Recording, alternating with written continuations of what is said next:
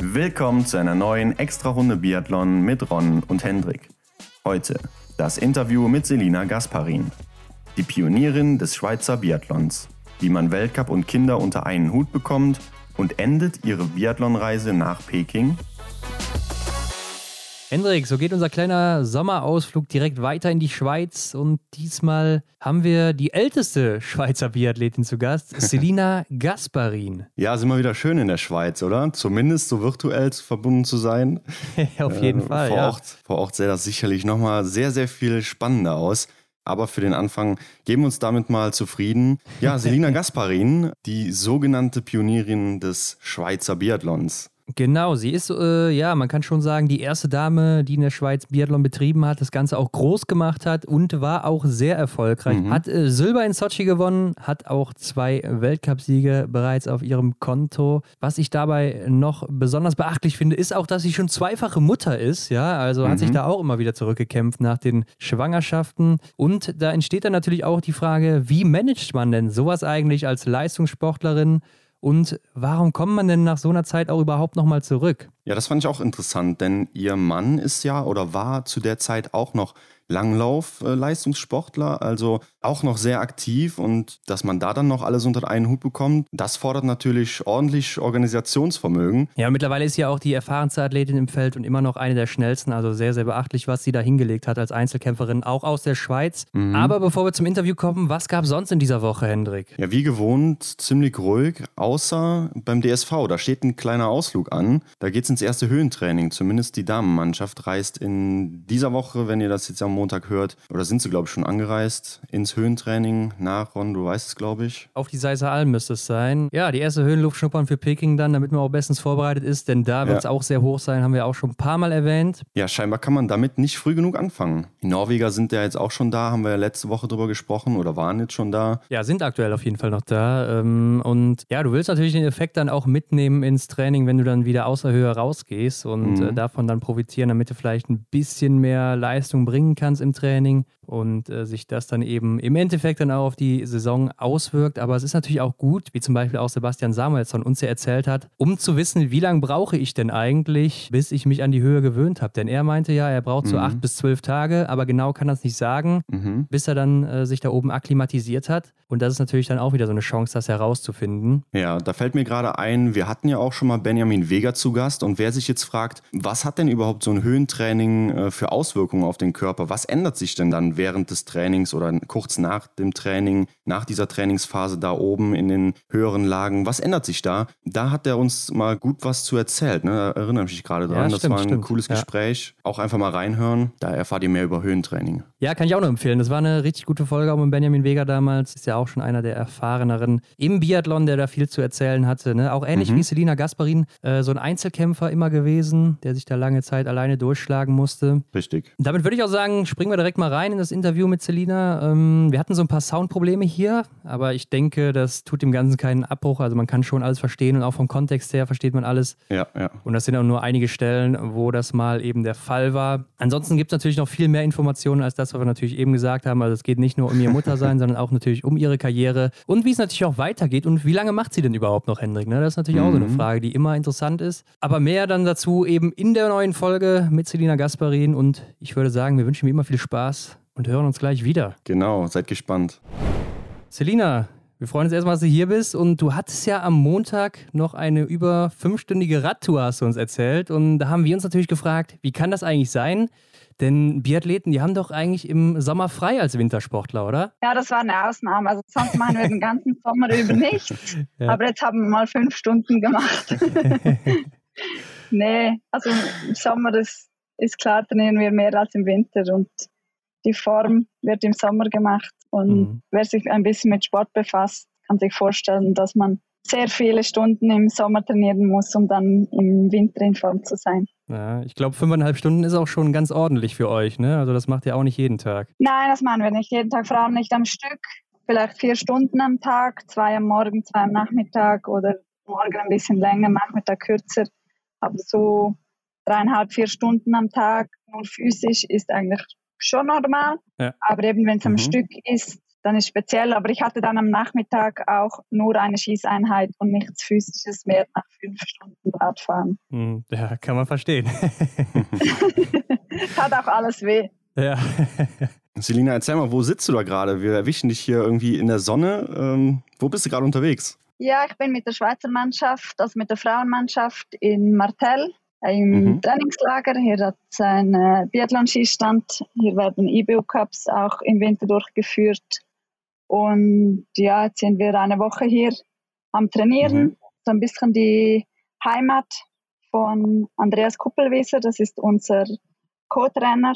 Mhm. Und äh, da haben wir ihn sozusagen zu Hause besucht. Mhm. Ja, nutzen die guten Bedingungen hier aus, mal einen anderen Schießstand als zu Hause. Also ich, ich wohne in Lenzer Heide ja. Mhm. und trainiere meistens dort. Aber eben jetzt sind wir hier und es hat hier gute Möglichkeiten, weil ähm, so um Meran rum sind die ganzen Äpfelplantagen, wo man mhm. auch eher flacher Rollski fahren mhm, kann. Ja. Und dann geht es eben das Martelltal hinauf, ähm, was steiler ist. Und dann hat es eine, eine coole Rollskibahn, auch mit saftigen Anstiegen. Und ja, ist ganz toll zum Trainieren hier. Und die Sonne scheint, gutes Wetter hatten wir, so italienische Stimmung. Ja, sehr schön. Gutes Essen und ja, passt. Das klingt ja schon mal sehr gut. Wir hatten bereits deine jüngste Schwester Aita zu Gast und äh, als sie uns erzählt hatte, wie sie denn zum Biathlon gekommen ist, hat sich herausgestellt, dass du als ähm, erstgeborene Gasparin-Schwester ja so die Pionierin des Biathlons in der Familie bist. Und da interessiert uns natürlich besonders, wie denn du überhaupt so den Weg zum Biathlon gefunden hast. Ja, relativ spät habe ich erst den Weg zum Biathlon gefunden. Ich war Langläuferin, habe mhm. Biathlon gar nicht gekannt habe jetzt von zu Hause aus auch nicht groß im Fernsehen andere Sportarten geschaut oder so. Ich bin im Engadin in Pontresina aufgewachsen. Da gab es einen, Langlaufclub. Ich war als ganz Kleiner erst Skifahren, fand das ganz toll. Und äh, als ich mehr Skifahren wollte, wurde meine Mutter schwanger mit Elisa. Da war ich äh, acht Jahre alt da war es zu umständlich, mit dem Kinderwagen auf die alpine Skipiste zu kommen. Und dann hat sie mich eigentlich so mehr oder weniger in den Langlaufclub geschoben, weil sie da mit dem Kinderwagen neben der Loipe spazieren konnte. Mhm. Und so wurde es eben Langlauf und, und es war viele Jahre meine Leidenschaft. Ich war in der, der Junioren-Nationalmannschaft und habe mich nach dem Abi, also bei uns heißt es Matura, nach mhm. dem Gymnasium also ähm, entschieden, nach Norwegen zu gehen, um da mit den besten Langläuferinnen zu, zu trainieren und habe dort ein äh, Sportstudium absolviert. Als ich in Norwegen war, das war so eine Zeit, wo man bei Swishy Studiengänge neben dem Leistungssport eigentlich nicht toleriert hat.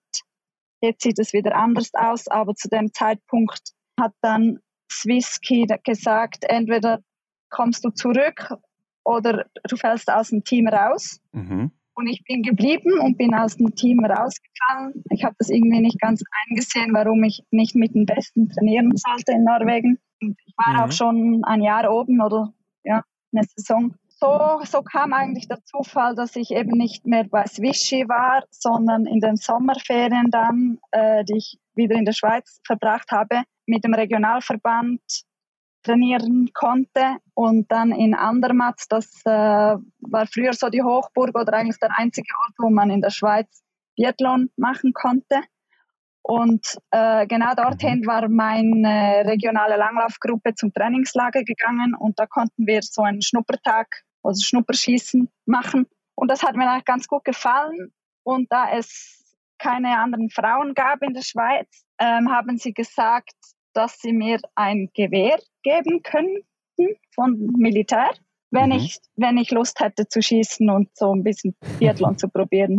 Und dann habe ich gesagt, ja, warum nicht? Ja, ich war ja sozusagen auch frei, eben nicht nicht mit Zwischi oder ich hatte keine Verpflichtungen im Langlauf und habe dann eigentlich das Gewehr bekommen und mit nach Norwegen genommen und habe dann aber eigentlich noch bei den Langläufern noch weiter trainiert und ab und zu bin ich dann schießen gegangen mit ein paar Freunden oder auch alleine und ich hatte von nichts eine Ahnung. Ich musste wirklich alles mich erklären lassen, aber eben halt nicht durch einen professionellen Trainer oder so, sondern halt wer gerade da war und Zeit hatte und Lust hatte, mir was beizubringen. Und so kam dann der Herbst und ich habe bei der norwegischen Meisterschaft auf Rollschirm mitgemacht und habe mhm. im Sprint acht Fehler geschossen.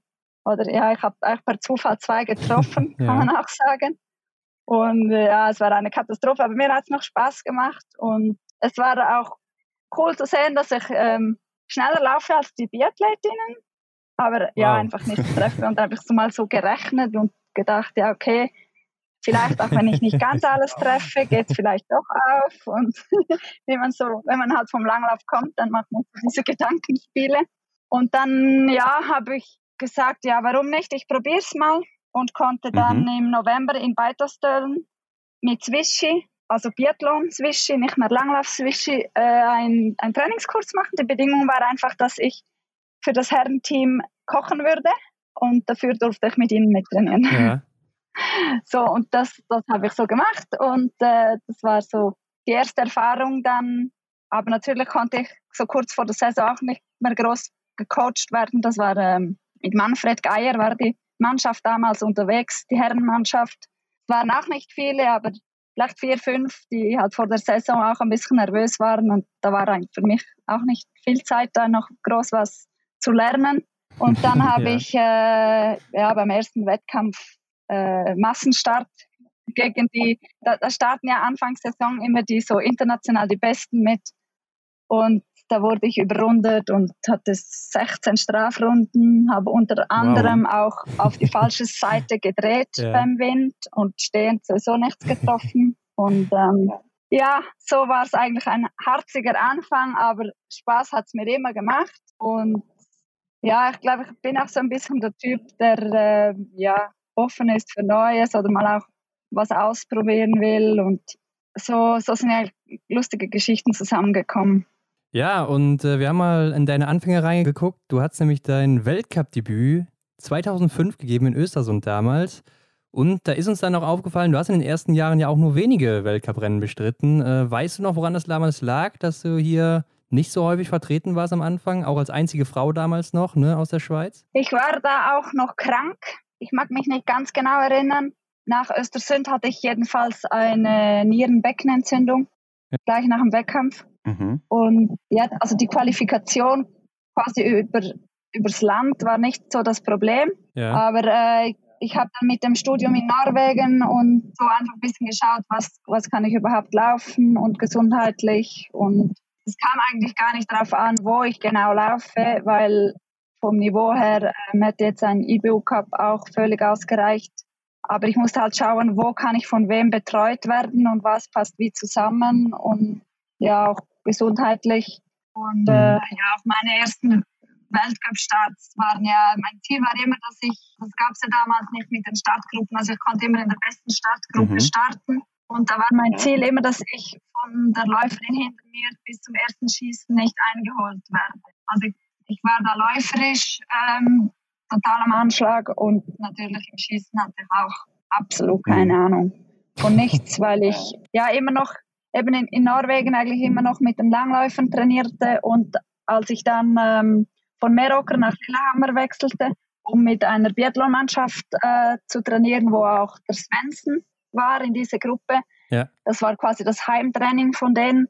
Die Kaya Eckhoff, das ist die Schwester von mhm. Tiril, die waren da in dieser Gruppe dabei und da konnte ich dann auch mittrainieren und so ein bisschen was aufschnappen, aber man muss sich das vorstellen, war die einzige Ausländerin und es waren 30 Athleten in der Gruppe und wir hatten dreimal die Woche gemeinsames Training. Und dann ist es halt begrenzt, was dann ein Trainer einem mitgeben kann. Klar, ja. Ich war halt auch so viel schlechter. Also viele Sachen, die der Trainer mir gesagt hat, konnte ich gar nicht verstehen oder umsetzen, weil eigentlich alles komplett falsch oder ja, nicht ganz richtig war bei mhm. mir beim Schießen. Und das ist eigentlich das Problem, was ich jetzt noch habe. Also ich habe relativ lange einfach so geschossen, ohne große Feedbacks und habe extrem viele Sachen falsch gemacht. Also mhm.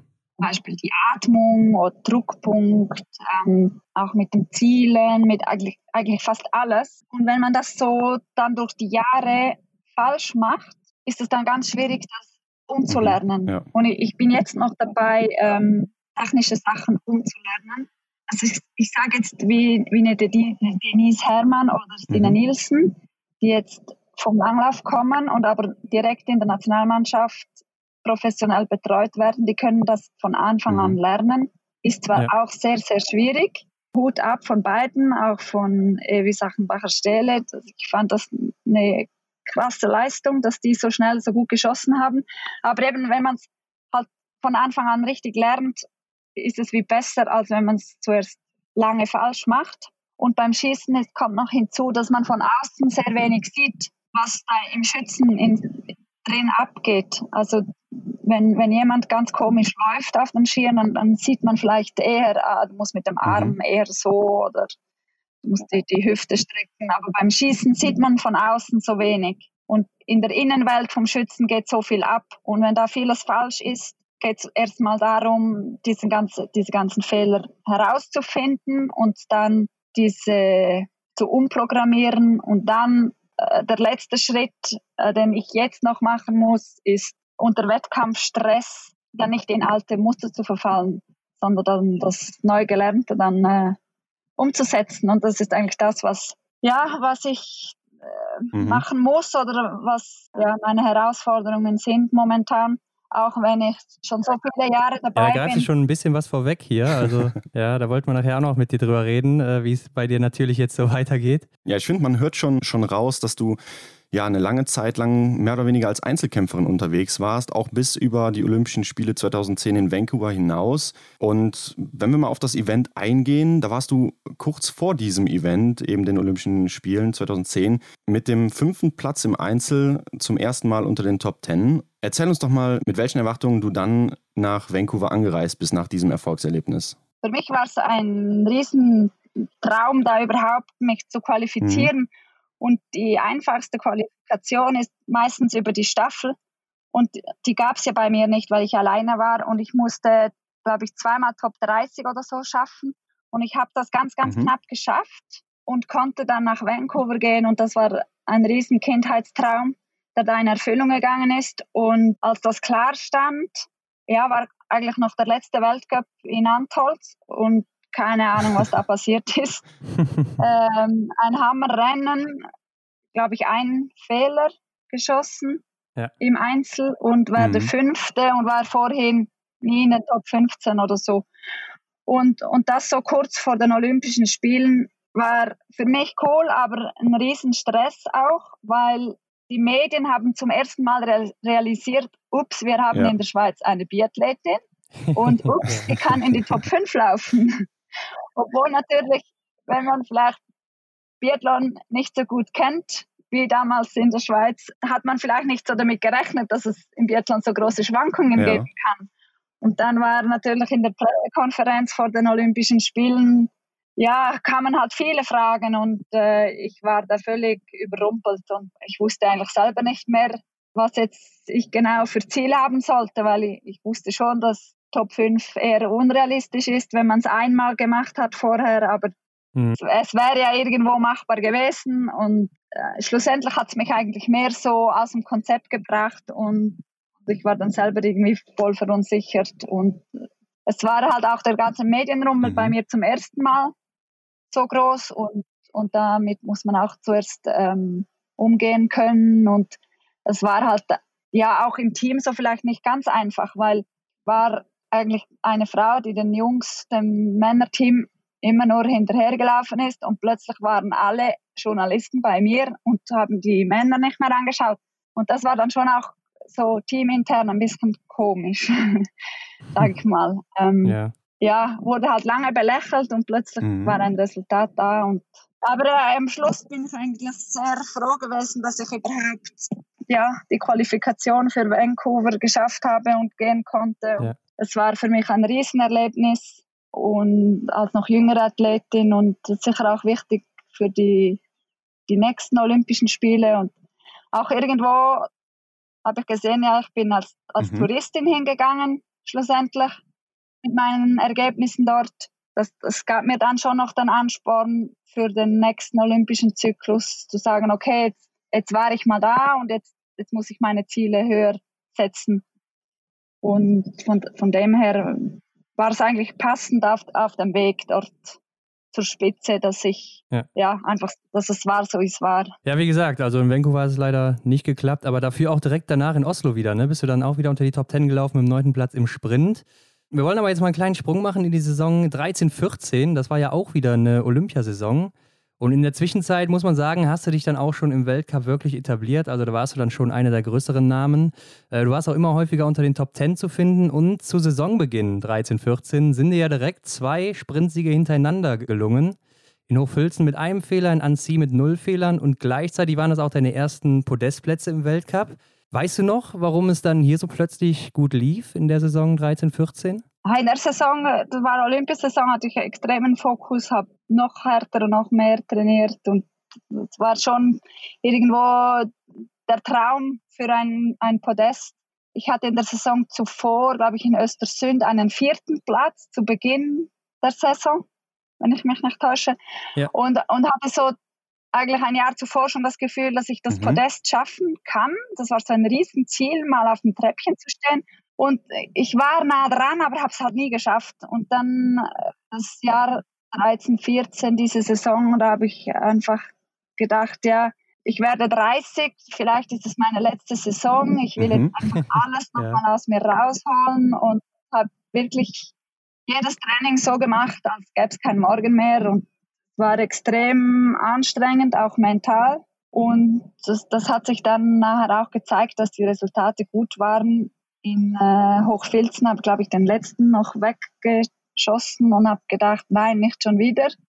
und dann hat es halt irgendwie doch gereicht. Es war Aita, meine mhm. kleinste Schwester, war zuschauen. Sie war da noch zu klein. Aber äh, sie hat den ganzen Aufstieg, ist sie mit mir mitgerannt und sie hat so emotional gerufen, dass ich äh, gemerkt habe, ja, mhm. jetzt geht es wirklich um was. Also das bekommt man ja manchmal nicht so genau mit, wo man jetzt steht. Und sie hat mich da den letzten Anstieg so hochgetrieben, dass es dann eben ganz knapp zum Sieg gereicht hat. Und, und dann staunt man erst mal im Ziel, wenn man noch nie auf dem Podium war und dann gleich gewinnt, ist schon komisch, aber natürlich ja ein mega cooles Gefühl. Und ich glaube, eine Woche drauf war ich dann ziemlich entspannt und, und dann ging es dann einfach und konnte dann sogar fehlerfrei gewinnen und hatte dann in Oberhof nach der Weihnachtspause äh, das rote Trikot im Sprint. Und da war dann wieder für mich zu viel los. Also mhm. habe ich von, von, mir selbst mhm. zu viel erwartet und ging wieder gar nichts. Das war aber im Endeffekt eigentlich auch wieder ganz gut so, weil ich im Januar wieder nicht so gute Resultate hatte, mich das wieder so ein bisschen auf den Boden zurückgeholt hat und so die Erwartungen oder ja, also ich meine, die Ziele waren ja immer die gleichen, also ein Podest oder eine Medaille zu gewinnen, aber so ein bisschen die die konkreten Erwartungen an einen selbst am entsprechenden Wettkampf, die sind mhm. dann schon gesunken. Also ich konnte mich dann eher in Ruhe auf die Olympischen Spiele vorbereiten und war auch nicht mehr so im Rampenlicht, wie wenn jetzt im letzten Wettkampf vor den Olympischen Spielen der erste Sieg gekommen wäre. Ich glaube, dann wäre es schwieriger gewesen für mich. Mhm, ja. ja, aber dennoch warst du ja vielleicht für den einen oder anderen in Sochi dann doch ein kleiner Favorit, äh, gerade im Sprint. Ähm, aber letztendlich bist du dann hier 13. geworden mit einem Fehler und äh, zuvor in Hochfilzen hast du mit einem Fehler gewonnen. Was war denn hier anders in Sochi als in Hochfilzen? Ja, ich hatte nicht ganz so eine tiefe Startnummer und die vorderen Startnummern waren von den Verhältnissen besser dran. Und mhm. der Fehler war auch ein, zwei Millimeter, war ganz, ganz knapp. Und man dachte eigentlich schon, dass ich jetzt, wenn ich den Sprint keine Medaille hole, dass dann eigentlich alles schon gelaufen ist, weil das ja. für instabile Schützen, sage ich mal, so die einfachste Sache wäre, mhm. nur mit zehn Schuss. Und ich weiß noch, Elise ist vor mir ins Rennen gegangen. Es war total schnell, die Verhältnisse. Und das hat es halt dann ausgemacht, dass äh, alle Läufer relativ schnell waren, beziehungsweise die Laufabstände nicht so groß waren. Und Elise hat dort ein olympisches Diplom geholt mit Rang 8 und war äh, auch nur ein paar Sekunden hinter der Medaille. Genau, und ja das war dann schon krass, weil dann hat die kleine Schwester sozusagen ja ein, ein olympisches Diplom, was in der Schweiz schon noch was wert hat. Vor allem hat es im Biathlon noch nie ein olympisches Diplom für die Schweiz gegeben und dann holt es die kleine Schwester mhm. in dem Rennen als ich eine Medaille gewinnen wollte. Und, und mhm. sie kam weinend nach dem Wettkampf zu mir und hat gesagt, es tut mir so leid, es hätte dein Diplom sein sollen.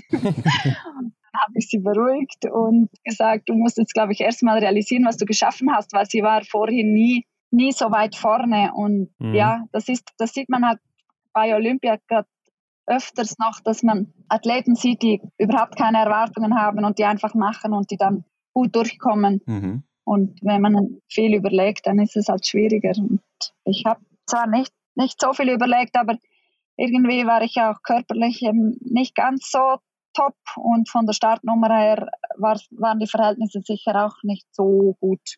Und dann, ja, war es eigentlich ein gutes Rennen, aber halt keine Medaille und, und da wollte ich im Verfolger unbedingt meine Schwester einholen und ich glaube, ich habe mich ein bisschen zu sehr nur auf das konzentriert und glaube, ich habe sie eingeholt. Aber ja, das ist dann auch nicht gut, wenn man sich nicht auf sich selbst mhm. konzentriert, mhm. sondern dann von anderen Athleten abhängig macht, was dann gut ist oder nicht. Ja. Du hast ja dein Diplom auf jeden Fall dann nochmal getoppt, ne? Und in deiner Karriere, wir haben mal nachgeguckt, da gibt es genau fünf Einzelrennen von dir, in denen du fehlerfrei geblieben bist, bis jetzt zumindest. Und eins davon ist eben dieser Einzel hier in Sochi. Mit 20 Treffern holst du dir dann nämlich hier Silber. Und kannst du uns vielleicht nochmal mitnehmen auf die Strecke von Sochi in dem Rennen, in dem Einzel? Wie hast du das Rennen selber damals erlebt? Ja, ich hatte extrem Freude vor dem Start.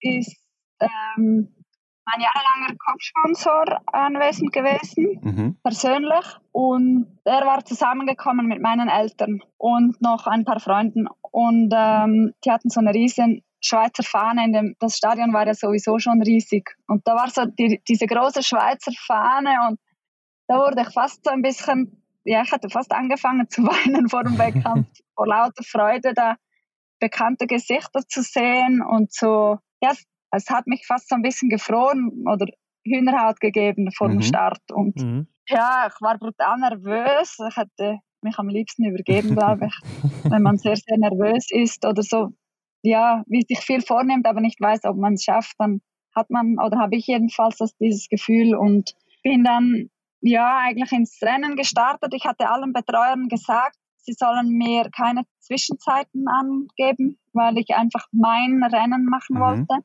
Und Einzel ist halt immer so ein bisschen speziell.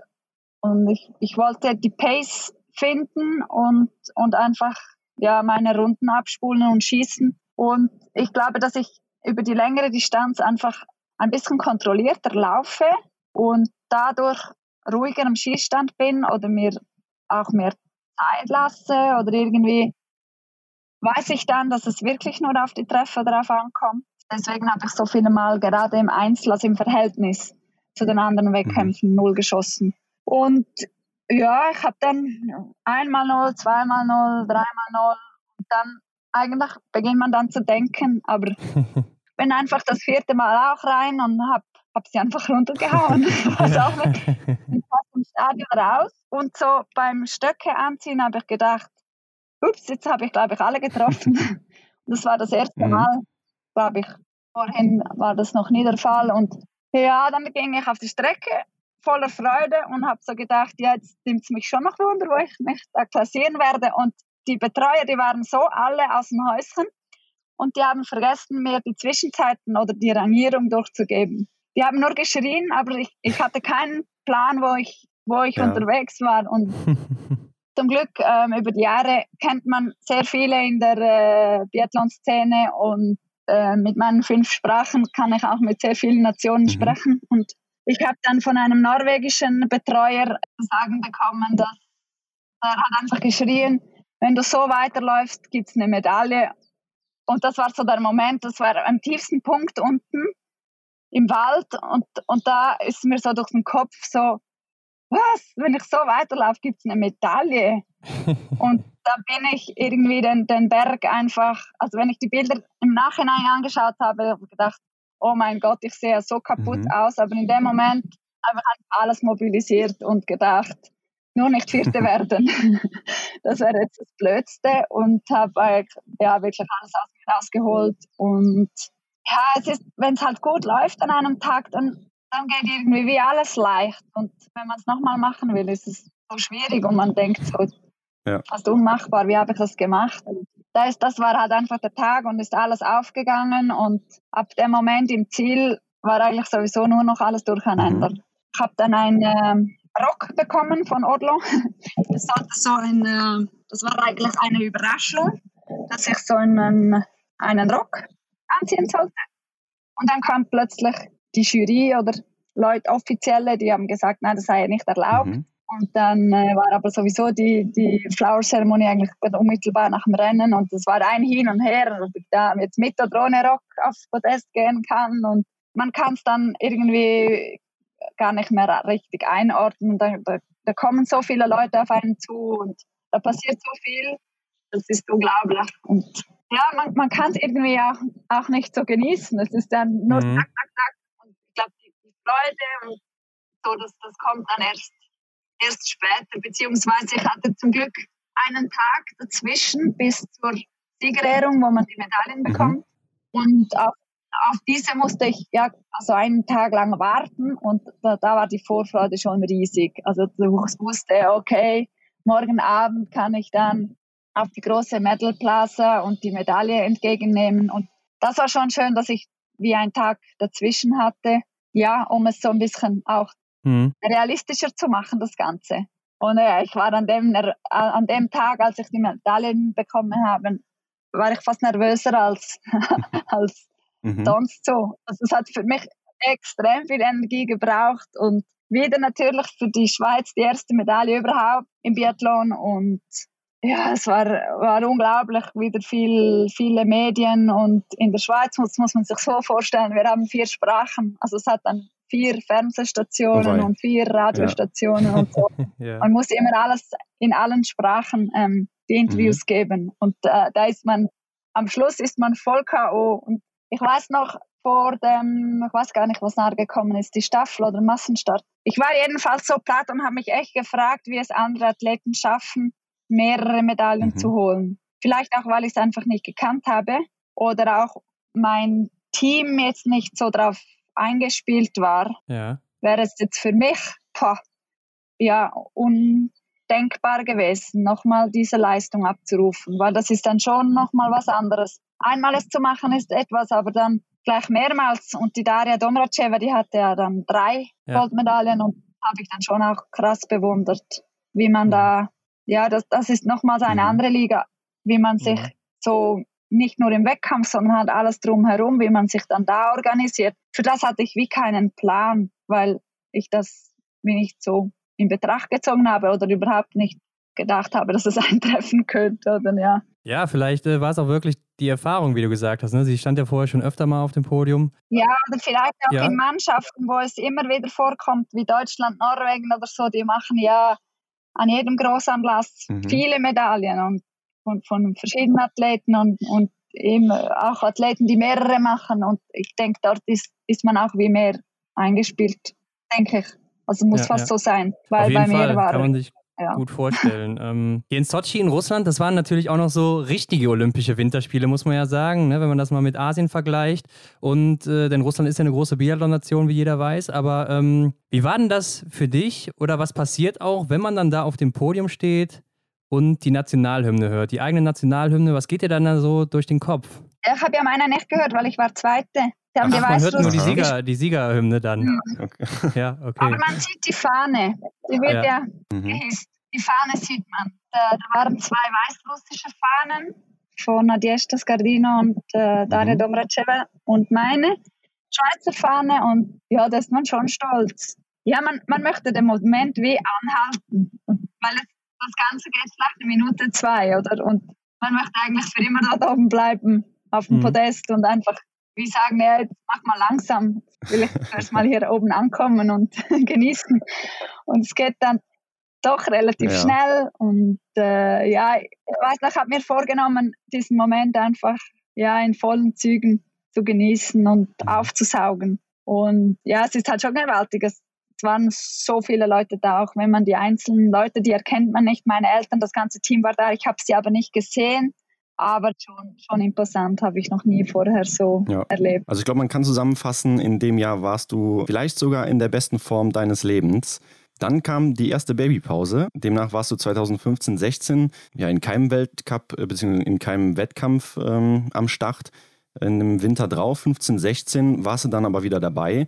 Ähm, war das schon vorher geplant, äh, sich nach Olympia erstmal dann der Familienplanung zu widmen? Ja, das hat sich schon so, ja, während der Saison eigentlich habe ich mir diesen Plan oder beziehungsweise mit meinem ja. Mann zusammen haben wir schon Pläne gehabt, also sowieso zu mhm. heiraten im Juni 2014 und dann eigentlich auch so Kinderwunsch war da und wir wussten halt nicht, ob es klappt und wir wussten nicht, wie das dann mhm. alles rauskommt. Aber für mich war das zu dem Zeitpunkt, wäre es wie okay gewesen, wenn es im Sport fertig gewesen wäre, aufgrund Komplikationen bei der Schwangerschaft oder was auch immer. Und deshalb, ähm, ich wollte da auch wie ein bisschen Abstand, weil es hat mich so viel Energie mhm. gekostet, mhm. diese Saison. Ja, im Nachhinein kann man schon sagen, was wäre gewesen, wenn ich halt dort weitergemacht hätte, wäre es so weitergegangen direkt oder nicht. Das weiß man halt nie. Aber äh, für mich war es undenkbar dort noch, ich hatte wie keine Energie mhm. mehr. Ich wollte Abstand, ich wollte was Neues probieren und der Kinderwunsch war, war da und ich, eben mit 30 Jahren war das irgendwo auch realistisch, auch wenn mhm. heutzutage mhm. viele ältere ja. Mütter werden. Aber äh, ja. Und ja, eben da habe ich mir eine Saison Auszeit genommen und habe dann trotzdem trainiert natürlich, so viel ging, aber jetzt nicht übertrieben viel. Und dann ist im Februar 2015 Leila, meine Tochter, mhm. auf die Welt gekommen. Und dann hatte ich aber ein ganzes Jahr oder einen ganzen Sommer noch mich auf die Wettkämpfe vorzubereiten. Und da war ich schon schockiert, wie schlecht ich da fit war.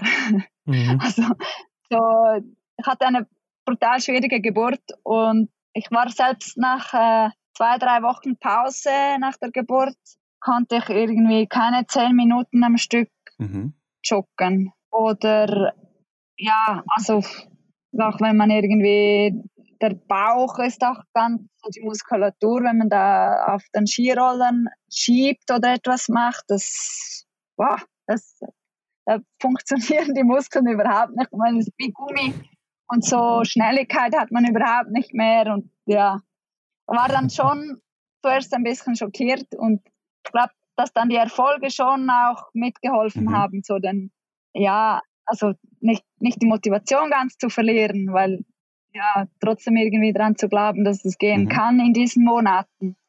Und ähm, Natürlich zur, zu ähnlicher Zeit waren äh, andere wie Marie-Dore Aber und äh, Daria Domracheva und solche, die nach Kinderpausen sehr viel schneller zurückgekommen sind. Ja. Aber ich war auch eher eine der ersten, die, mhm. die Mutter geworden ist und hatte eigentlich ja, keine Erfahrung oder kein, auch niemand groß, der mir helfen konnte und habe einfach mal so gemacht, wie ich gedacht habe. Und war dann froh, dass ich in Antols im zweiten Rang, also dass ich zurück auf dem Podium war, die mhm. Saison nach der Geburt.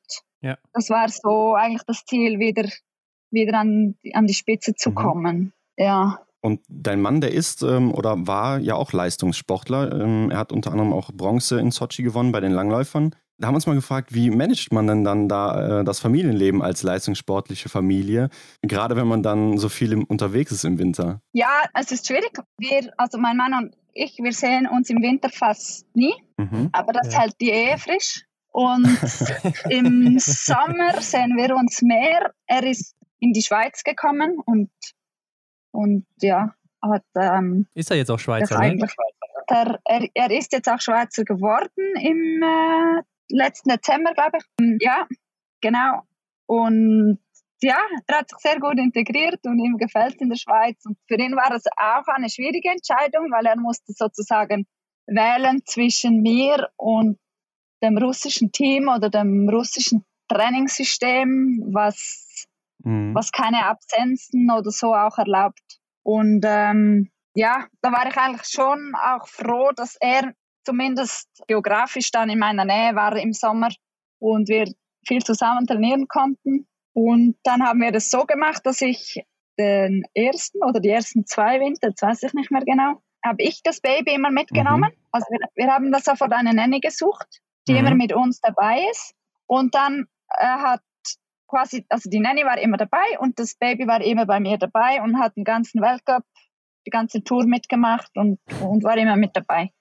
Und cool. als das Kind dann größer wurde, ja. äh, war es einfacher, das Kind zu Hause zu lassen, weil mein Mann war dann mhm. mehr so im Langdistanz in den Wismar Ski Classic unterwegs und das sind dann äh, nur einzelne Wettkämpfe und nicht jede Woche. Mhm. Und dann wurde okay. er sozusagen mhm. zum Babysitter und Hausmann, zusammen mit der Nanny natürlich, aber dann hat er jedenfalls im Winter mehrheitlich auf das Kind geschaut und mhm. hat dann eher die Doppelbelastung mehr auf sich genommen.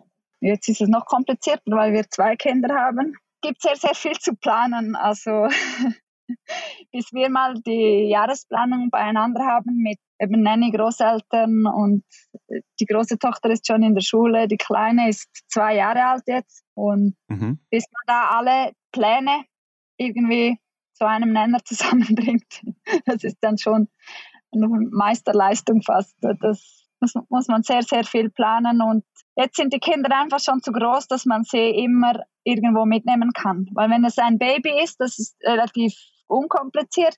Babys schlafen viel und mhm. machen nicht so viel. Und dann kann man die überall mitschleppen. Mhm. Aber große Kinder sind halt ein bisschen anspruchsvoller und wollen spielen und wollen oder brauchen auch ein bisschen mehr so Beständiges und so. Also meine Kinder sind sehr gerne zu Hause und, und wir schauen mhm. auch, dass wir einen sehr strikten Zeitplan und Tagesablauf haben, damit es Routine gibt und damit man ja weiß, wie es ablaufen soll, dass es immer gleich abläuft, dass man sich wieder darauf verlassen dann auch kann, dass es klappt. Mhm. Und ja, aber eben immer planen, planen, planen. Ja, klar. Hast du denn vielleicht auch in der oder nach der Schwangerschaft so positive physische Veränderungen bemerkt? Denn äh, jetzt gab es ja auch Anaïs Chevalier, die Mutter geworden ist und zurückkam. Und die hat ja zum Beispiel gesagt, dass es ihr jetzt viel leichter fällt zu laufen. Du hast jetzt eben gesagt, du bist erstmal zurückgekommen und es war sehr, sehr schwierig für dich. Also man hat ja hormonell, hormonell hat man theoretisch Vorteile, sag ich mhm. mal. Bei mir war es jetzt nicht sonderlich spürbar. Ich das erklären? Also mein Körper hat sich einfach anders angefühlt. Mhm. Ähm, ich kann anders an meine Grenzen gehen. Ich kann näher an meiner Grenze laufen, aber wenn ich mal diese Grenze überschreite, ist dann aber wirklich auch Feierabend. Und als jüngere Athletin und noch nicht Mutter, war da dieses Band ein bisschen breiter und elastischer. Und es ja. war vielleicht schwieriger, sich voll zu verausgaben, aber es hatte dann da auch ein bisschen Luft nach oben, also es war dann nicht das Game Over. Mhm.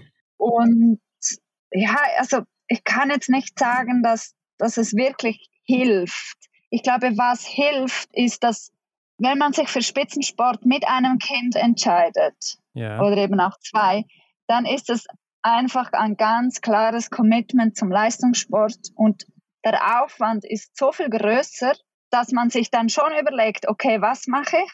Und das, was man macht, macht man einfach konsequenter und mit mehr Qualität, mhm. denke ich. Und das ist meine einzige Begründung, warum eigentlich alle Mütter extrem stark zurückgekommen sind, weil es wie auch keine andere Möglichkeit hat. Also man macht es ja nicht mehr nur für sich selbst, sondern auch für die Familie. Und ich, ich fühle es auch so, wenn ich viel weg bin von zu Hause, dann will ich auch Resultate liefern und mein Bestes geben, weil das bin ich dann wie schuldig der Familie gegenüber. Und ich glaube, das ist einfach im Kopf mehr eine Entschlossenheit da, die vielleicht andere Athleten auf diese Weise nicht spüren. Mhm. Und ansonsten vom physischen bezweifle ich es schon, schon sehr, weil es sicher positive Aspekte gibt, eben hormonell oder so, aber es gibt so viele Nachteile. Also man schläft weniger, man hat mehr Sorgen, man muss mehr organisieren, man muss viel mehr das Zeit stimmt, ja. investieren für die Familie. Man, man spielt mit dem Kind, man, man isst mit dem Kind oder mit der Familie. Und, und das ist ja eigentlich alles kontraproduktiv für den Leistungssport an sich oder für die, ja. die Leistung, wenn man sagen will, dass ein Training, Essen, Schlafen, so diese und alles andere ist Ablenkung. Mhm.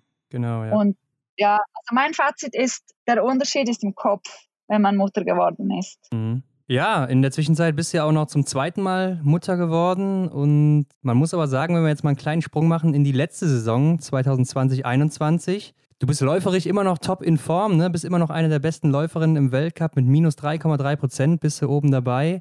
Und es fällt auch auf, wie du eingangs schon gesagt hast, das Schießen, das ist so ein bisschen deine Baustelle. Und du kommst ja jetzt in deine 16. Weltcup-Saison. Glaubst du, da bekommst du das nochmal in den Griff, dann diese Schwäche? Ja, also das ist genau meine große Motivation. Ähm, Aha, ja. Einerseits, dass ich sehe, dass ich als älteste Athletin mittlerweile, ja. Ja. am Anfang war ich eine der jüngsten und dann ging es so schnell und ich bin jetzt, ja, die älteste, eigentlich mit Abstand die älteste, wenn man das Hauptfeld anschaut. Aber eben die Motivation ist, dass ich sehe, dass ich trotz meinen 37 Jahren mittlerweile da mithalten kann. Mhm. Eben auch im Wissen, dass ich zum Teil gar nicht so optimal trainieren konnte, weil ich etwas mit dem Kind machen musste oder wollte oder für die Familie jetzt ein ja. Training gestrichen habe oder irgend sowas. Von daher, ja, sehe ich, dass es physisch passt und mit mir selber, mit mir persönlich möchte ich einfach noch so habe ich wie eine Rechnung noch offen, dass es am ja. Schießstand besser klappt. Also ich erhoffe mir nicht, dass ich bei jedem Schießen immer alles treffe, aber so hin und wieder mal einen Wettkampf abräumen, äh, die, die 100 Prozent zu schießen, das, das wäre das ganz, ganz große Ziel. Und ja, also ich, ich habe jetzt nicht den Drang oder so, dass ich jemandem was beweisen möchte. Mhm. Ich glaube, dafür war meine Karriere einfach schon auch zu lang. Aber für mich selbst möchte ich einfach noch sagen, okay, das Schießen habe ich am Schluss auch noch ein bisschen begriffen.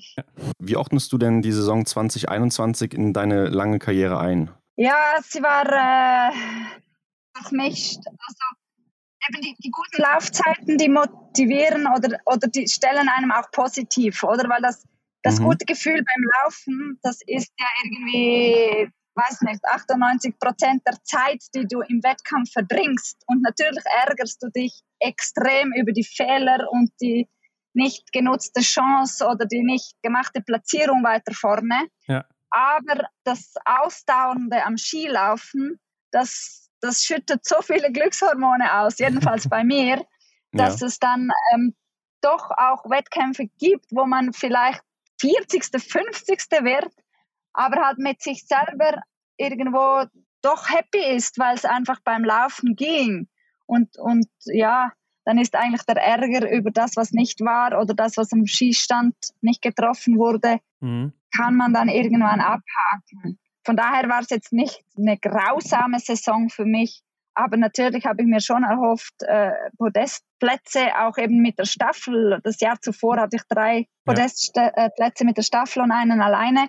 Äh, ich habe mhm. mir schon natürlich äh, Ähnliches erwartet, aber wenn man es eben zu viel will, dann ist es so schwierig, es zu machen. Und irgendwie war da der Wurm drin und das, was das Jahr zuvor uns so beflügelt hat, eigentlich mit einem Traum, aber ohne Erwartungen, die Staffel zu laufen und, und aufs Podest zu kommen, das war gewaltig. Das hat uns mhm. Flügel verleiht. Das hat es möglich gemacht, dass wir ein zweites, ein drittes Mal das äh, zeigen konnten. Und dann kam so ein bisschen der Hammerschlag an der WM in Antholz, als wir unbedingt aufs Podest laufen wollten. Ja. Zum vierten Mal in der Saison ging es nicht und von da an ging es einfach nicht mehr. Und ich glaube, das, das war dann schon ja, eine harte Nuss und, und das nagt an uns und, und wir wollten es dann in der Saison drauf unbedingt zeigen und sind gleich im ersten Staffelwettkampf ganz schlecht gestartet und dann war das Selbstvertrauen auch wieder im Eimer und dann schleppt man sich so ein bisschen weiter und dann kommt die nächste Staffel, geht auch nicht und ja, dann ist es halt wie schwierig und wenn es mhm. den einzelnen Läuferinnen vom Team dann auch nicht äh, mit Explas irgendwie gelingt, da das, die, die, die Stimmung zu, zu kehren und einfach ein bisschen so Zuversicht reinzubringen, dann, dann wird es immer wie schwieriger, dass man da äh, ja, was, was ändern kann. Dann kommt man mhm. so in einem schlechten Trott wie eine Negativspirale rein. Und ich glaube, wir haben uns dann schon ganz gut rausgerettet mit der WM, mit den Einzelleistungen, wo ja. drei in den Top Ten waren, drei verschiedene Schweizerinnen, das hat es so auch noch nie gegeben.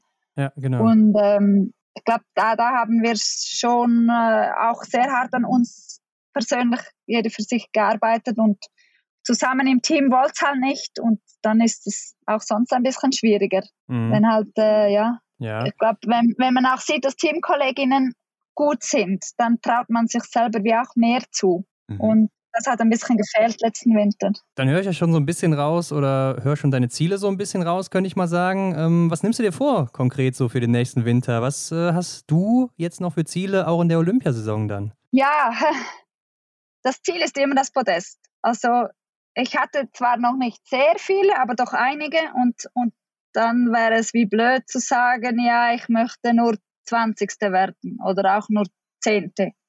Obwohl ein, ein, ein Rennen in den ersten 10 ist immer ein ausgezeichnetes Rennen, aber ja, der Traum oder das Ziel ist immer ein Podest. Ich glaube, das ist für die meisten Läuferinnen vorne drin so. Mit dem Wissen natürlich, dass im Biathlon äh, das schwierig und, und auch so schnell wechseln kann. Also das kann heute aufgehen und morgen bist du wieder nirgends. Und das ist ja auch das Schöne am Biathlon. Und ich glaube, darum sind auch sehr, sehr viele Spitzenathletinnen so normal oder ja, nicht so arrogant wie vielleicht ja, in anderen Sportarten, ja. weil man einfach weiß, man ist nie sicher vorne. Und äh, ich finde, das, das macht es auch spannend und das, das lässt ja auch immer die Möglichkeit vorne, dass, ja, auch wenn ich jetzt letztes Jahr nie auf dem Podest war, kann es sein, dass ich es nächstes Jahr wieder schaffe. Also die mhm. Möglichkeit ist eigentlich in, in, jedem Wettkampf gegeben, mit den Bedingungen, mit dem Wind, mit, mit dem Schießen, mit dem Laufen, mit, es sind immer so viele Faktoren, die zusammenspielen. Und klar braucht es relativ viel, dass alles klappt, aber es ist immer möglich. Und ja, das finde ich so motivierend, dass, dass man halt auch immer dran glauben kann und, und darauf hinarbeiten mhm. kann. Und dann ja, schauen wir, ob es aufgeht oder nicht. Schön, schön wäre es.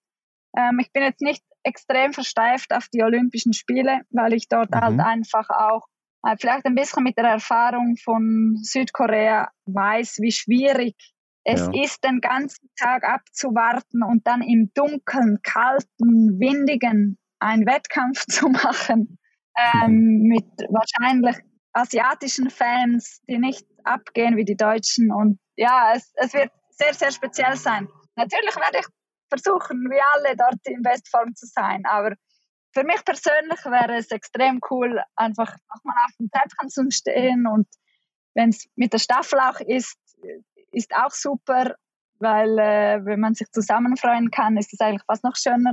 Ja, ich glaube, für mich ist so die, die Motivation für das tägliche Training ist eigentlich so ein bisschen zu sehen, wo kann ich mich verbessern, was kann ich machen, physisch, im Schießen und so. Und ich bin eigentlich dann klar setze ich meine Ziele und die sind hoch, aber dann im, im täglichen Geschäft geht es eigentlich nur darum, okay, wie kann ich hier eine Sekunde schneller laufen oder was kann ich da noch ein bisschen besser oder wie kann ich da noch ein bisschen mehr Gewicht stemmen und das macht es für mich aus, so jeden mhm. Tag so nach Optimierungen zu suchen. Das ist so mhm. das Schönste, finde ich. Ja, und es ist natürlich auch schön zu sehen, dass das bei dir in dem erfahreneren Alter auf jeden Fall noch der Fall ist. ähm, Gibt es denn schon Pläne bei dir, wie es jetzt nach der Saison 2021, äh, 2022 dann weitergeht, also nach dem nächsten Winter? Nein, überhaupt nicht. Aber also ich hoffe schon, dass ich dann irgendwann aufhöre.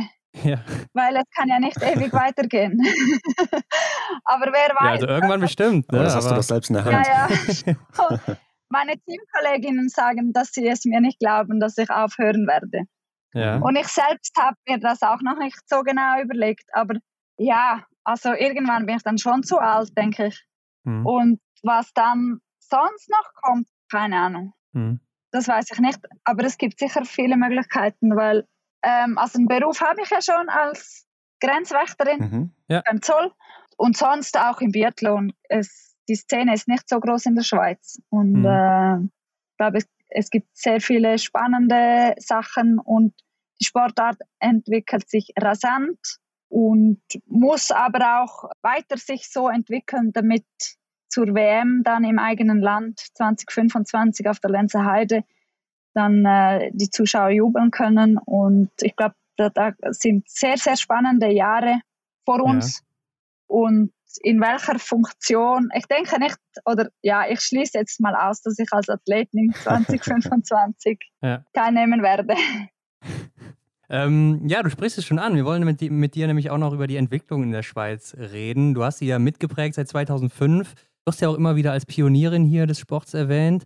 Kannst du vielleicht mal in deinen eigenen Worten erzählen, was sich hier verändert hat, seitdem du dabei bist? Ja, sehr vieles. Also ich bin zum Biathlon gekommen, als die Sportart zu Swishy gekommen ist. Vorher war ja. sie alleine unterwegs als Verband. Mhm. Und das war natürlich schon ein, ein Riesenaufwind, weil zuvor waren sie immer Konkurs gegangen, schon während der Wettkampfsaison und hatten dann meist kein Geld mehr für die letzten Wettkämpfe zu bestreiten.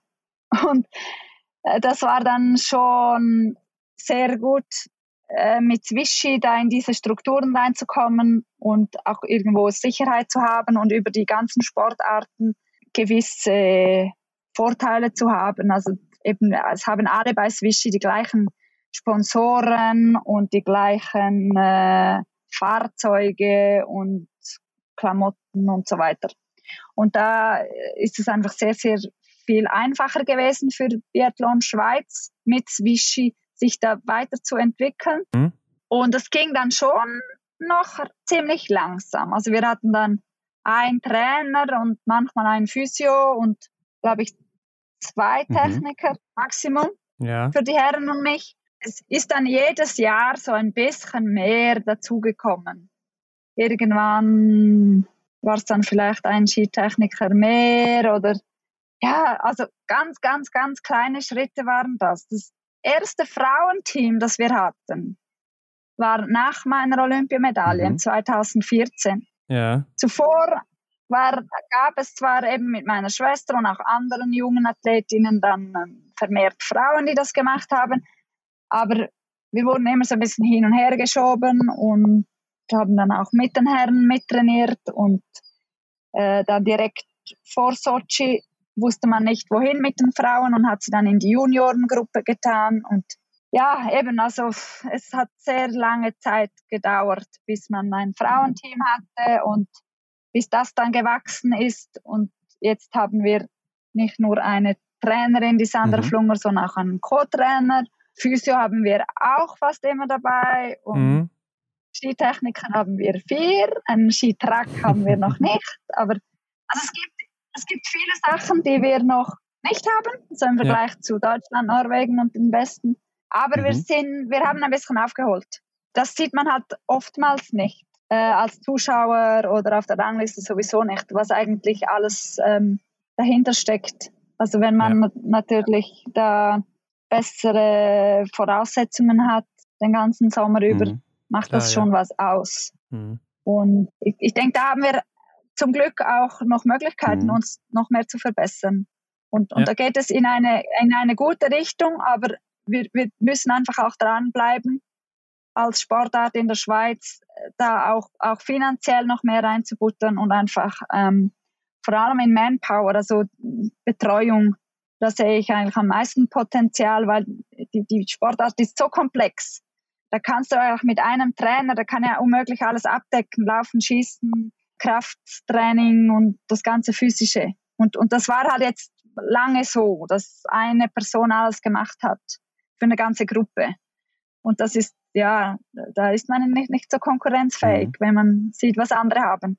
Aber ich glaube, es kommt gut. Es kommt gut. Ja, ja. Klar. Wenn wir diese ganze Entwicklung nochmal auf deine persönliche Entwicklung auch beziehen, Erzähl uns doch mal, wie konntest du dich denn allein so weit im Training nach oben bringen, ähm, wenn du ja letztendlich dann niemanden hattest äh, mit höherem Niveau, wo du vielleicht auch ähm, ja all die Jahre dann aufschauen konntest? Ja, das war schon das, was mir am meisten gefehlt hat. Also ja. jemand, den man kopieren kann, den man täglich sieht, ein Vorbild, ein, im besten Fall ein Weltmeister im Team, oder? Wo man weiß, mhm. okay, mhm. wenn ich so gut werde, dann bin ich Weltmeister. Und das hatte ich halt nie und da muss man ein bisschen, ja, selber rausfinden oder einfach selber schauen, okay, was kann ich verbessern und wenn man sich verbessert, ist man immerhin ein bisschen besser.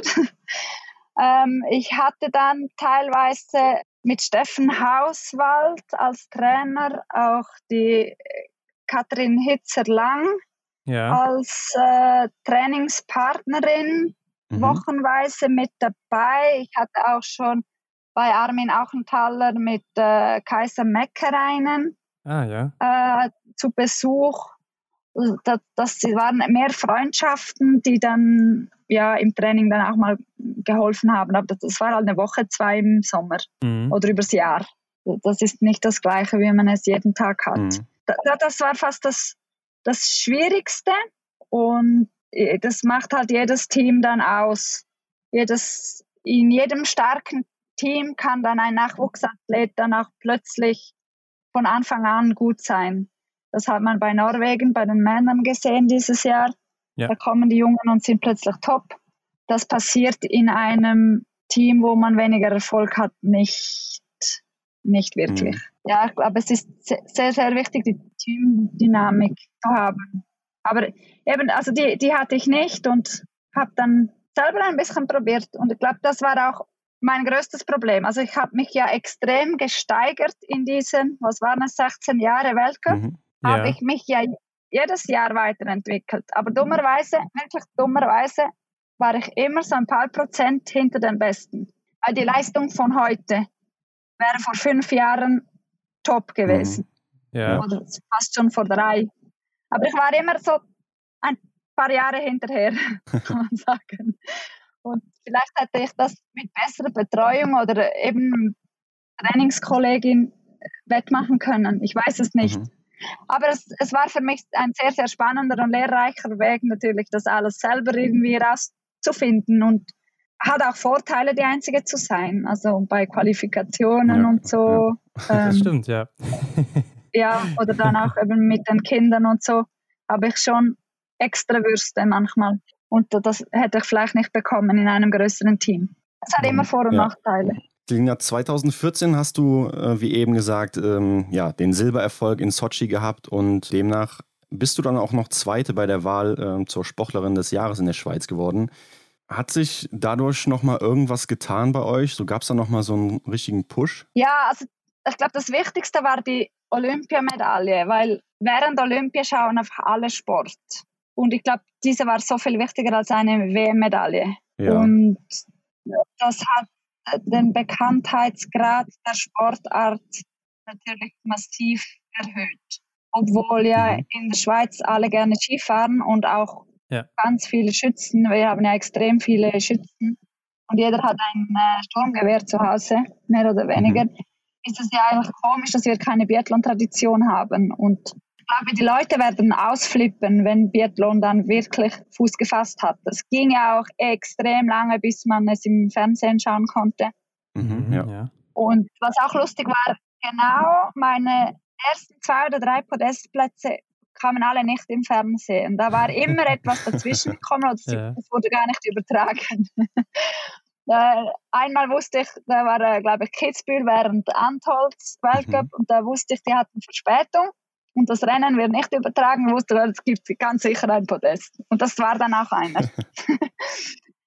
Aber ähm, ja, wo waren wir stehen geblieben? Das, äh, in der Schweiz wird es schon, schon bekannter. Und ich glaube, was auch ganz, ganz wichtig war, war mit der äh, Biathlon Arena Lenzerheide, die heißt jetzt neu Roland Arena, ja. äh, auch nach meinem Kopfsponsor mhm. in meiner Heimat. Und wir haben Skistand.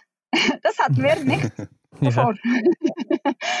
und ähm, es ist ja der einzige Skistand mit 30 Scheiben in der ganzen Schweiz. Und mhm. den gibt es so lange jetzt auch nicht. Also ähm, ich habe eigentlich die Olympiamedaille gewonnen, ohne dass ich jemals in der Schweiz auf einem Skistand geschossen habe, der 30 Scheiben hatte. Also ich hatte da zu Hause selber ein paar aufgestellt und musste am Schnürchen ziehen, dass die Scheiben wieder aufgingen und ja. so. Die waren auch ganz krumm und man wusste nie genau, sind es jetzt 50 Meter und, mhm. und klappen die Scheiben nicht zu, weil man sie nicht getroffen hat oder, oder klemmt wieder irgendwas. Mhm. Also eben, da muss man schon sehen, wo die Schweiz herkommt und welche Entwicklung sie durchgemacht hat. Jetzt, jetzt haben wir einen Skistand, wir haben fast zwei Kilometer Rollskibahn. Mhm. Ja. Ähm, wir trainieren sehr viel noch auf der Straße im Verkehr, aber bald bekommen wir eine Rollskibahn. Äh, irgendwie um die vier Kilometer, glaube ich. Dann wird die Post abgehen. Also stellt euch vor, dann haben wir eine Rutschbahn. Ja. Es ist krass, oder? Also bis anhin ging es halt nicht, weil ja. da, wo wir trainieren, lebt ein Auerhuhn und mhm. das gilt es zu schützen und deswegen können wir noch nicht Skirollen. Mhm. Da sind wir auf der Straße, aber es, es wird sich entwickeln und es wird sicher mehr Möglichkeiten geben, wenn die Infrastruktur auch passt. Mhm. Ich meine, es gibt ja auch keine Schwimmer, wenn man kein Schwimmbecken hat oder nur so ein Plastik Richtig, ja. ja. aufblasbares Schwimmen. Ja. Cool. Also ich glaube, man kann, genau. also ich glaube, man kann schon wieder hier aus dem Gespräch äh, entnehmen, dass ja der Biathlon-Boom in der Schweiz quasi gerade erst angefangen hat und dass da noch viel gehen wird in der nächsten Zeit. Ähm, Selina, wir haben zum Schluss immer noch eine kleine Kategorie, die heißt Fragen, die wir unsere Gäste immer fragen. Und hier brauchst du echt nur mit einem kurzen Satz zu antworten oder ein Wort reicht hier auch oft aus. Wir starten direkt. Hast du ein Ritual vor jedem Rennen? Nein. Essen vielleicht. ja. Hast du einen Lieblingsort im Weltcup? Antolz. Ja. Mhm. Welche ist deine Lieblingsdisziplin? Massenstart. Stehend oder liegend schießen? Liegen. Was ist für dich das Coolste am Biathlon? Die Strafrunden zu laufen. Das, das Coolste? nee, das war ein Witz. Ja, einfach das, die, diese Gegensätze, das Laufen und Schießen. Hm. Was ist denn für dich das Schlimmste am Biathlon? ah, das wäre das mit den Strafrunden. Ja, genau, ja. ja, wusste nicht, dass diese Frage noch kommt. Welcher war denn bisher dein schönster Moment im Biathlon? Ja, schon die Silbermedaille in Sochi. Ja. Hm. Ich glaube, du hast wahrscheinlich keine mehr, aber gab es damals Vorbilder für dich im Biathlon oder auch außerhalb vom Biathlon, vielleicht andere Sportler? Im Langlauf war es so Björn Daly und im Biathlon habe ich wie niemanden gekannt oder ich habe die Sportart, bevor ich sie selbst gemacht habe, auch nicht gekannt. Aber dann natürlich schon Björn Dahl und mhm. Magdalena mhm. Neuner. So. Ja. Dann stell dir vor, du könntest jetzt den besten Biathleten der Welt zusammenstellen und das ist jetzt nur deine Meinung. Welche Eigenschaften würdest du nehmen und von wem? Egal ob Frau, Mann, aktiv oder inaktiv. Ähm, da würde ich den Kampfgeist von Lars Berger nehmen. Oh ja. mhm. Die Schießzeit von Dorothea wieder. Ja. ja. Das Aussehen vielleicht auch. äh, dann ja, den Motor von Johannes Bö. Ja. Und was braucht es noch? Präzision ähm, vielleicht noch beim Schießen. Ja, von der Lisa Hauser. Oh ja. Ja, mhm. ja dann wäre es wahrscheinlich schon ziemlich guten, ähm, guten Athleten. Ich glaube auch, ja. Was würdest du auf eine Plakatwand schreiben in einer großen Stadt, wo es jeder lesen kann? Hast du irgendein Motto oder eine Message, die du den Leuten mitgeben möchtest? Nein, einfach be happy, zu, zufrieden sein. Ja, das passt doch schon. Ja, ist doch eine gute Nachricht auf jeden Fall sollte man sich vielleicht auch öfters mal äh, wieder in den Kopf rufen. Ja. Ja, Selina, das war dann auch die letzte Frage bzw. Aufgabe für dich. Du kannst noch ein bisschen Werbung machen in eigener Sache. Wo kann man dir folgen, wenn man mehr über dich erfahren will? Ja, auf Instagram, mhm. Gasperin Selina, oder auf äh, Facebook. Dort schreibe ich mir auf Deutsch, at Selina Gasperin. Oder Hashtag Gasperin Sisters gibt es auch. Äh, die Homepage ja, ist jetzt nicht mein Lieblingsding, hat, ist nicht so aktuell. Da würde ich eher auf Social Media schauen. Mhm. Ja. Oder per äh, Brieftaube mir einen Brief schicken. ja. Man kann dich jetzt auch essen, oder? Also es gibt jetzt einen Riegel mit dir drauf, ne? Nein, das ist die Aita. Aber ah, macht okay. nichts. Also uns okay. verwechseln ja sowieso alle. Das ist meine kleine Schwester mhm. Aita. Die ist da bei unserem Kopfsponsor.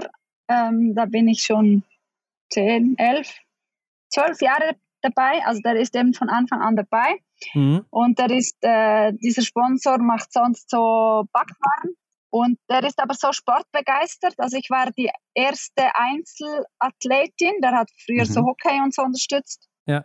Und ich war eben die erste Einzelathletin und äh, jetzt ist äh, zum Beispiel Corinne Sutter, die Skifahrerin, auch bei Roland und es hat äh, Jolanda Neff, die Mountainbikerin. Also es hat quer durch alle Sportarten mit dabei und wenn man halt dann so sportlich unterwegs ist, muss man auch sportliches Essen ähm, machen. und somit ja. sind, glaube ich, diese Proteinriegel entstanden. Mhm. die dann mhm. eben auch ähm, die Regeneration fördern oder ja, nicht nur, ja. nicht nur lecker sind, sondern auch gesund. Und so ist das eigentlich ganz cool. Es gibt, es gibt diese Regel mit Corinne Sutter, Yolanda Neff und Aita Gasparin. Kann man ja. wählen, wer man am liebsten hat zum Essen. Ja, werden wir auf jeden Fall mal die Augen aufhalten, wenn wir in der Schweiz sind. Und äh, wir bedanken uns auf jeden Fall für dich äh, oder bei dir für deine Zeit und äh, wünschen dir alles Gute für die kommende Saison. Und äh, ja, hoffentlich sehen wir dich nochmal wieder auf dem Podium. Und hoffentlich kriegst du natürlich auch deinen langjährigen Feind, das Schießen, mal besiegt. Ja, das wäre jetzt wirklich an der Zeit. Mach's gut. danke vielmals. Alles Gute, bis dann. Ja, Tschüss. Bis dann. Ciao, ciao. Tschüss. Ja, wie immer ein interessantes Gespräch und äh, als Einzelkämpferin hat sie sich extrem hochgearbeitet und ich finde, was man dabei auch immer mal bedenken sollte, ist, dass Biathlon ja nicht nur auf der Strecke entschieden wird, sondern wie sie ja auch sagt, auch äh, dahinter, ne? zum Beispiel im mhm. Wachstruck, wenn man denn einen hat. Oder man muss eben selber dafür sorgen als Athlet, dass man die Skier wächst und äh, dann ist das vielleicht auch nicht immer so einfach. Ne? Du hast wesentlich mehr Stress dann auch am Renntag mhm. und ja, du vergreifst dich vielleicht auch mal, weil das ja nicht unbedingt deine größte Stärke ist, das Wachsen dann. Ja, aus dem Grund ähm, lagern natürlich andere Nationen, Großnationen, die das finanzielle Potenzial oder die finanziellen Möglichkeiten haben, genau diese Fachkompetenz halt an andere Leute aus, ne? dass die halt ja. äh, die besten Entscheidungen treffen, was das angeht. Ich fand auch echt erstaunlich, wie sie halt in den Anfangsjahren das dann alles gemeistert hat. Ne? Sie war ja wirklich lange Zeit alleine unterwegs, wie wir jetzt schon häufiger gesagt haben. Ja. Das fand ich sehr beeindruckend. Ja, bis 2012 sogar, ne? war sie komplett alleine unterwegs. Von mhm. wann hat sie angefangen? 2006, 2007? Also das war schon eine sehr lange lange Zeit, die sie sich da alleine durchkämpfen musste. Oder eben mit den Männern ist sie ja dann mitgereist, hat sie uns erzählt. Ja. Daher auch wirklich umso beeindruckender. Und mal gucken, wie lange sie uns noch erhalten bleibt. Ne? Sie wollte ja noch nicht sagen oder weiß es vielleicht auch noch einfach nicht, wie es dann ja. eben weitergeht nach der Saison. Ja. Und ich meine, schnell ist sie ja immer noch. Ne? Also auch wie Kaiser Meckerein im hohen Alter noch sehr, ja. sehr schnell unterwegs. Ähm, genau. Scheint bei ihr dann auch nicht wirklich der Faktor zu sein, der sie davon abhält, äh, weiter Biathlon zu betreiben. Ja, ich finde auch, wenn es halt läuft, dann warum soll man dann aufhören? Also klar, man hat vielleicht auch andere Pläne Pläne, aber diese Pläne, die sie ja jetzt schon hatte mit den Kinderwünschen etc., das hat sie sich ja alles schon erfüllt und es ja. hat alles gut funktioniert. Warum soll sie dann nicht noch ein paar Jahre weitermachen? Ja, und es hört sich ja auch so an, als würde sie vielleicht im Biathlonsport dann danach auch noch erhalten bleiben. Eventuell als ja. Trainerin, wer weiß, mal sehen. Mhm. Aber schreibt uns doch mal unter das Folgenbild bei Instagram, was euch am meisten beeindruckt hat an Selina Gasparin und ihrer langen Karriere bis jetzt. Ansonsten natürlich die Shownotes wie immer abchecken, da findet ihr alle Links äh, zu Selina Gasparin und natürlich auch zu uns. Ne? Also folgt uns uns auf Instagram. Mhm. Abonniert uns hier bei Spotify, Instagram, wo auch immer und hinterlasst eine Bewertung. Am besten natürlich fünf Sterne, wie immer. Damit helft ihr uns auch am meisten. Und Hendrik, wir sind nächste Woche zurück mit einem weiteren Gast oder vielleicht auch sogar ein bisschen früher schon. Ja, Ron, also ich habe Zeit. Mal sehen, wer noch so Zeit hat. Ja, vielleicht einfach mal am Freitag hier nochmal vorbeischauen, ne, auf eurem äh, Podcast-Anbieter des Vertrauens. ja, dann ist das hier sozusagen ein kleines Easter Egg für die Leute, die wirklich ganz bis zum Schluss hier immer hören. Vielen Dank dafür auf jeden Fall und das wird belohnt. Oder auch nicht. Wir werden sehen. du hast recht, Hendrik. Ich würde sagen, bis zum nächsten Mal und schöne Woche euch. Bis dann und ciao. Macht's gut. Ciao.